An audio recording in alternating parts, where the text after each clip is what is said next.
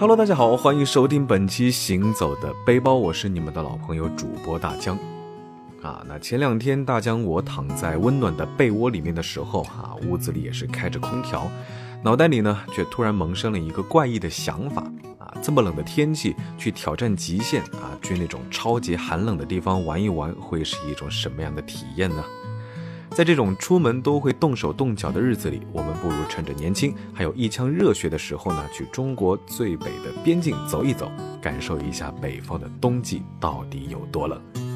所以呢，说走就走，这期节目我们就去中国四个极点之一的黑龙江漠河看一看。快点穿上大棉袄，我们一起出发吧！与其乘着飞机过去，那这次我们不如换一换交通工具啊，搭乘雪国列车去旅行吧。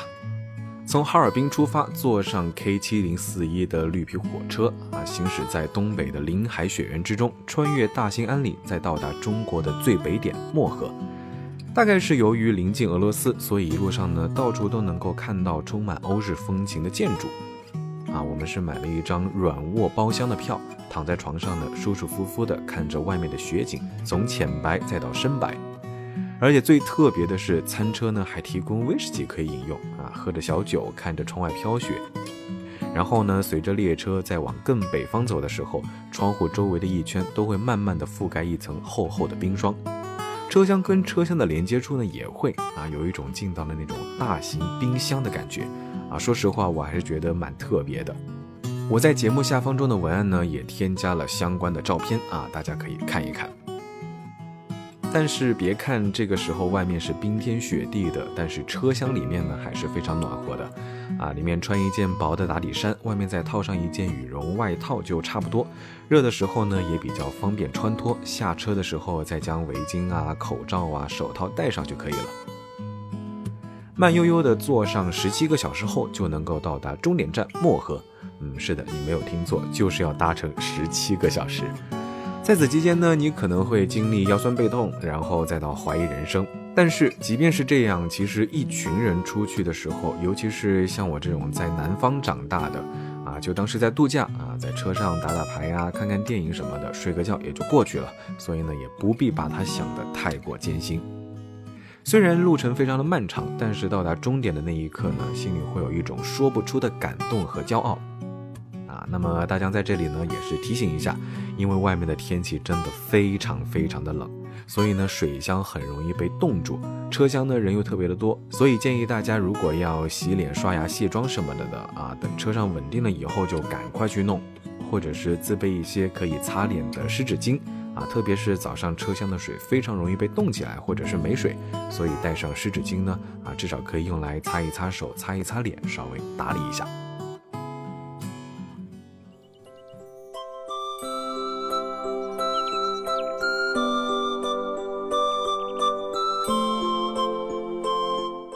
一觉醒来呢，我们就可以准备准备下车了啊。那来到这个终点站漠河呢，建议行程的安排是三天两夜，分为两个地方游玩，一个是北极村，另外一个呢就是北红村，一天住一个地方就差不多。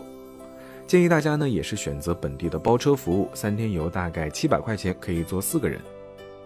第一天去的地方呢就是北红村啊，司机大哥是土生土长的漠河人。天生骨子里面自带的那种幽默细胞，一路上逗得我们呢是哈哈大笑。那我们呢也是跟他学了不少的东北话。一路上呢，我们是先经过了九曲十八弯，然后再到了白桦林。那这里进去呢是要买门票的，但是大哥带着我们开车找到了一个免费拍照的地方，所以呢也就省了一小笔钱。大兴安岭其实也有非常多像这样的白桦林，但是不同的呢，啊，这里的树干更加的笔直，背景呢也更加的干净和纯粹，放眼望过去都是白花花、没有被人踏过的白雪。司机大哥呢本来是在车上等我们的，但是他怕我们没有看到，然后就兴冲冲的跑来跟我们说里面有小松鼠，啊，但是专注于拍照的我们真的没有看到。啊，出来在室外拍照的话，真的还是挺需要勇气的，嗯，主要是动手。啊，风像刀子一样刮的脸非常的疼，然后在外面十分钟的话，哈出来的热气已经在睫毛和头发上冻成了冰霜，所以呢，我们也是没拍多久就赶紧的回到了车上。去往北红村的路上呢，道路两旁都是树啊，坐在暖乎乎的车上看着窗外，这一刻显得有一些恍惚，有一些不真实啊。没想到自己能有这么大的勇气来到零下四十多度的漠河啊，这是以前的我根本想都不敢想的事情。以前呢，总是兴致勃勃地计划好要去哪里哪里游玩啊，但是这种冰天雪地的地方还是第一次挑战，啊，有了这一次的经历呢，我相信也是更加有信心去更多更远的地方玩了。驱车前往北红村的时候呢，会经过乌苏里浅滩啊，进去里面的景点呢是要付费的。一开始我们是有打算进去拍照打卡，到此一游。但是司机大哥非常良心的告诉我们，啊，冬天的这里除了那块写着乌苏里浅滩的石头和许许多多为了放飞自我的大神以外呢，真的没有什么可看的。真的更美的景色呢，其实是要秋天的时候再来。清澈的浅滩和对面俄罗斯五颜六色的原始森林呢，才会更有看头。所以呢，后来我也是跟小伙伴就说作罢吧，啊，继续往下赶路。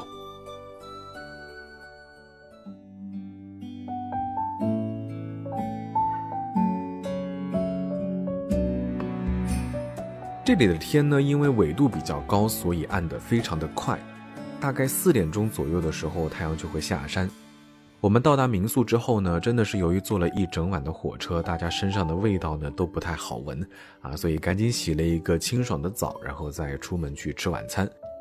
晚餐是在村子里面随便挑的东北菜，分量超级大啊，其中的锅包肉啊，跟平时吃到的古老肉有一点点相似。啊，炸的脆脆的外皮，配上酸酸甜甜的酱汁，现在想想好像味道还在嘴巴里一样。晚上夜宿北红村的时候呢，虽然体感温度感觉更低，但是也超级好奇这里的夜景。跟着朋友在屋里，身体还没有暖和起来，就兴致勃勃地披上衣服啊，大晚上的出来逛一逛。夜游小村庄呢，还是极其的安静啊，路上没有什么人，估计他们应该都冷得只想躲在烧得贼拉热乎的火炕上取暖吧。当然啦，住在这种东北的火炕啊，记得一定要多喝水。室内呢稍微会有一点点干燥，第二天起来的时候啊，嘴唇基本上都会有一些起皮或者是上火。那回去民宿的路上，抬起头的时候就看到了天上很多的星星。在这里呢，由于没有高楼大厦的遮蔽啊，没有那种五颜六色的光污染，所以感觉离天空特别的近，放眼望去就是满天的星空和超级大的月亮。可惜的是呢，在这么冷的天气下，真的没办法拍那种延时摄影啊，将天空的美景记录下来。毕竟手机裸露在外面五分钟，可能就直接冻得开不了机了。所以呢，要是想拍美美的照的话呢，啊，自己不但要贴满暖宝宝，记得手机背面也要来一个。第二天呢，我们就是早早的起床，准备看日出，也准备出发前往鄂温克驯鹿部落。那来到这里呢，不可以错过的，当然就是抖音上最红的泼水成冰就连滚烫刚烧开的水，在天空中一泼，就能够迅速结成冰块。我们出发前呢，在门口试玩了一下，嗯，但是非常可惜的是翻车了啊！大概是力度或者是角度不太对的原因，水呢并不是往天上洒，画成一个半圆形，而是全部都往身后抛去了啊！差的不是一星半点。不过没关系，重在参与嘛。那我们也还体验了一下东北特有的马拉爬犁啊，这个爬犁呢，其实就是北欧国家所说的雪橇，半躺在木质的拖车上，然后身上披着红红绿绿的那种东北大花被，全程呢是在爬犁车上由马夫拉着，会经停几个站，所以呢也是不限时间的，可以下来拍照，也没有额外的其他消费。路上马夫告诉我们呢，他们都是当地的村民啊，我们走的路呢都是夏天种地的那种田间小路。到了冬天寒冷的时候呢，就会被改造成为马拉帕列农家乐，啊，可能喜欢洋气点的小朋友呢会失望，因为这里真的非常的接地气。但是对于一直生活在城市里的人来说呢，应该还是挺有新鲜感的。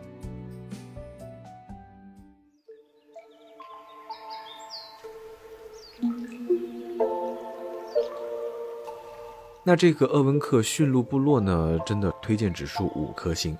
啊，里面的人们呢，都是以饲养驯鹿或者是狩猎作为主要的经济来源。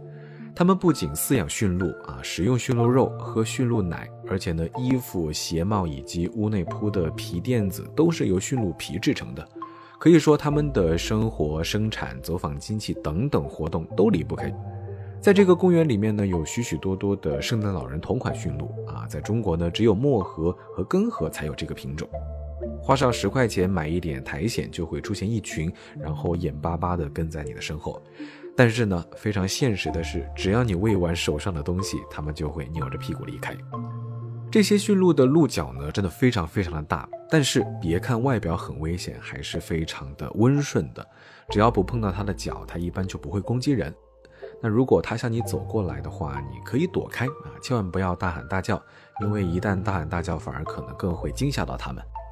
那我同行的朋友也是比较搞笑，刚一进去呢就被一只鹿追着跑啊，实在是怕被它的鹿角顶到，所以吓得呢是赶紧把整包鹿粮扔在地上。想象的是那种原本亲密有爱的投喂画面啊，结果没想到是这样一个场景。在这里呢，大家也是提醒一下啊，一定要记得喂园区里面卖的鹿食就可以了啊，千万不要自己带一些其他的食物啊，免得小动物们呢吃了不健康。好了，由于时间的关系呢，下期节目我们再一起去探访第二天的旅程啊，去往中国最北的北极村，也是中国唯一一个有机会看到极光的地方。